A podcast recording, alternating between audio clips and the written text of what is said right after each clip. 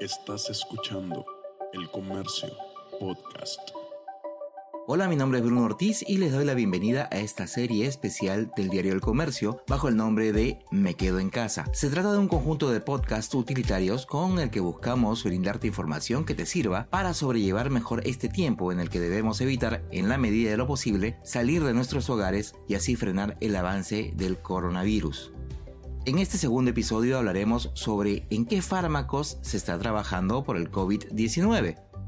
Probablemente así como mucha otra gente estás pensando en que todo este lío se va a terminar cuando se produzca una vacuna y esta empiece a ser distribuida en todo el mundo. El tema es que eso probablemente demore todavía un rato más. Pero ojo, tampoco hay que mortificarse ni preocuparse por ello. Hay que recordar que existen miles y millones de personas que sufren diferentes enfermedades que no tienen tratamiento y algunas ni siquiera cura. Por poner un ejemplo, y no será de una enfermedad crónica, autoinmune o rara, hablemos de la gripe. Esta es una enfermedad para la que no hay tratamiento, pues básicamente todo es descanso y tomar mucho líquido. Los fármacos que te recetan son para que los síntomas no te molesten mucho, pero para nada más. Y tampoco tiene una cura, pero me dirás, ¿y la vacuna anual?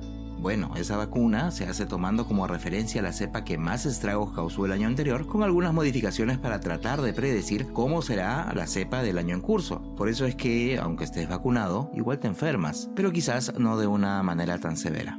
Ahora sí estamos a punto de empezar. Lo que debes tener en claro es que al final de este episodio se te quedará en la cabeza bastante información interesante que podrás usar para empezar una conversación diferente con los otros miembros de tu familia en casa o para quedar como alguien bastante informado en cualquiera de tus futuras videollamadas. Eso sí, te aseguramos que toda la data que te vamos a dar está verificada. Entonces empecemos.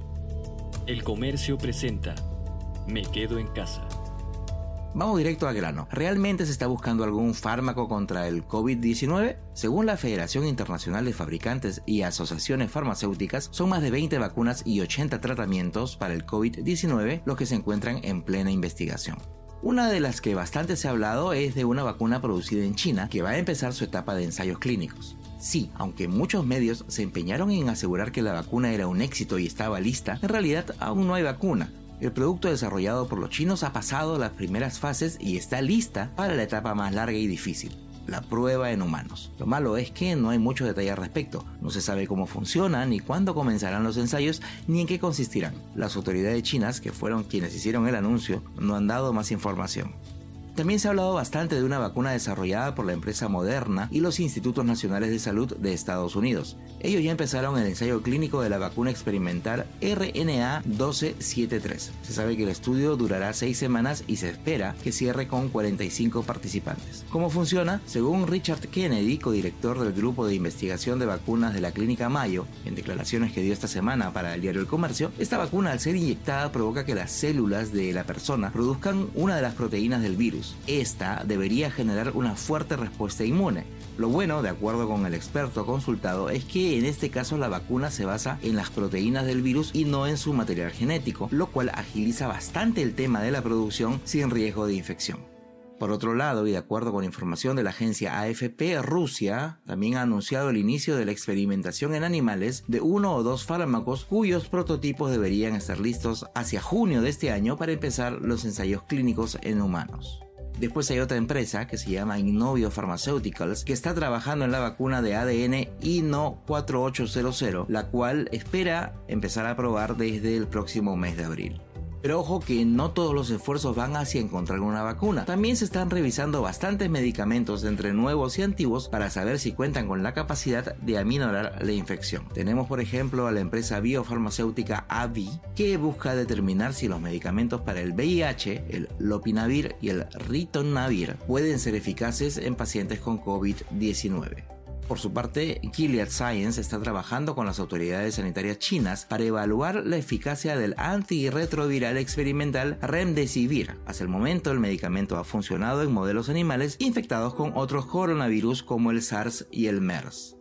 Y seguramente habrás escuchado de un medicamento para la malaria y la neumonía que usa unos componentes que se extraen del árbol de la quina. Sí, el mismo que está en nuestro escudo y que aparentemente sirve para los pacientes con COVID-19. Bueno, esta parte la vamos a empezar primero con un poco de ciencia con historia. Este fármaco es el fosfato de cloroquina que tiene un gran efecto antiviral. Para él se usa la cloroquina que tiene relación con la quinina. Esta cloroquina fue sintetizada en 1934 por la compañía Bayer y 10 años después también se sintetizó en laboratorio la quinina, que se extraía de las cortezas del árbol de la quina pero de plantaciones en Indonesia. ¿Y por qué todos están hablando de nuevo con respecto a este fármaco? Pese a que hace una semana se presentó un estudio con resultados muy positivos de las pruebas que se estaban haciendo en China usándolo como tratamiento contra el COVID-19, recién ha recobrado relevancia porque el presidente de Estados Unidos anunció que se había aprobado el uso del fosfato de cloroquina como tratamiento para combatir la infección por el nuevo coronavirus en su país. Sin embargo, las autoridades sanitarias salieron luego a aclarar que en Estados Unidos este medicamento está aprobado como tratamiento para la malaria y la artritis, pero no para el coronavirus. Así que lo que en realidad va a suceder es que se van a iniciar los ensayos clínicos para ver si es que realmente funciona. Entonces, para terminar, la ciencia se está preocupando por encontrar fármacos y vacunas que puedan controlar y hasta evitar las infecciones por COVID-19. Sí, ¿estos productos llegarán pronto al mercado? No. Entonces, ¿qué nos queda hacer? Continuar con las medidas preventivas, seguir practicando el confinamiento obligatorio, tratar de reducir lo más que se puede la necesidad de salir de la casa y confiar, confiar en que entre todos lograremos aplanar la curva para que la cifra de infectados por el COVID-19 no sea muy alta, para que no hayan pacientes graves que pongan en riesgo los servicios de salud. Y hasta aquí hemos llegado con el segundo episodio de la serie Me Quedo en Casa, un conjunto de podcasts utilitarios producidos por el comercio para brindarte información que te sirva y así puedas sobrellevar de una mejor manera este tiempo en el que debemos evitar, en la medida de lo posible, salir de nuestros hogares para frenar el avance del nuevo coronavirus. Nos escuchamos pronto.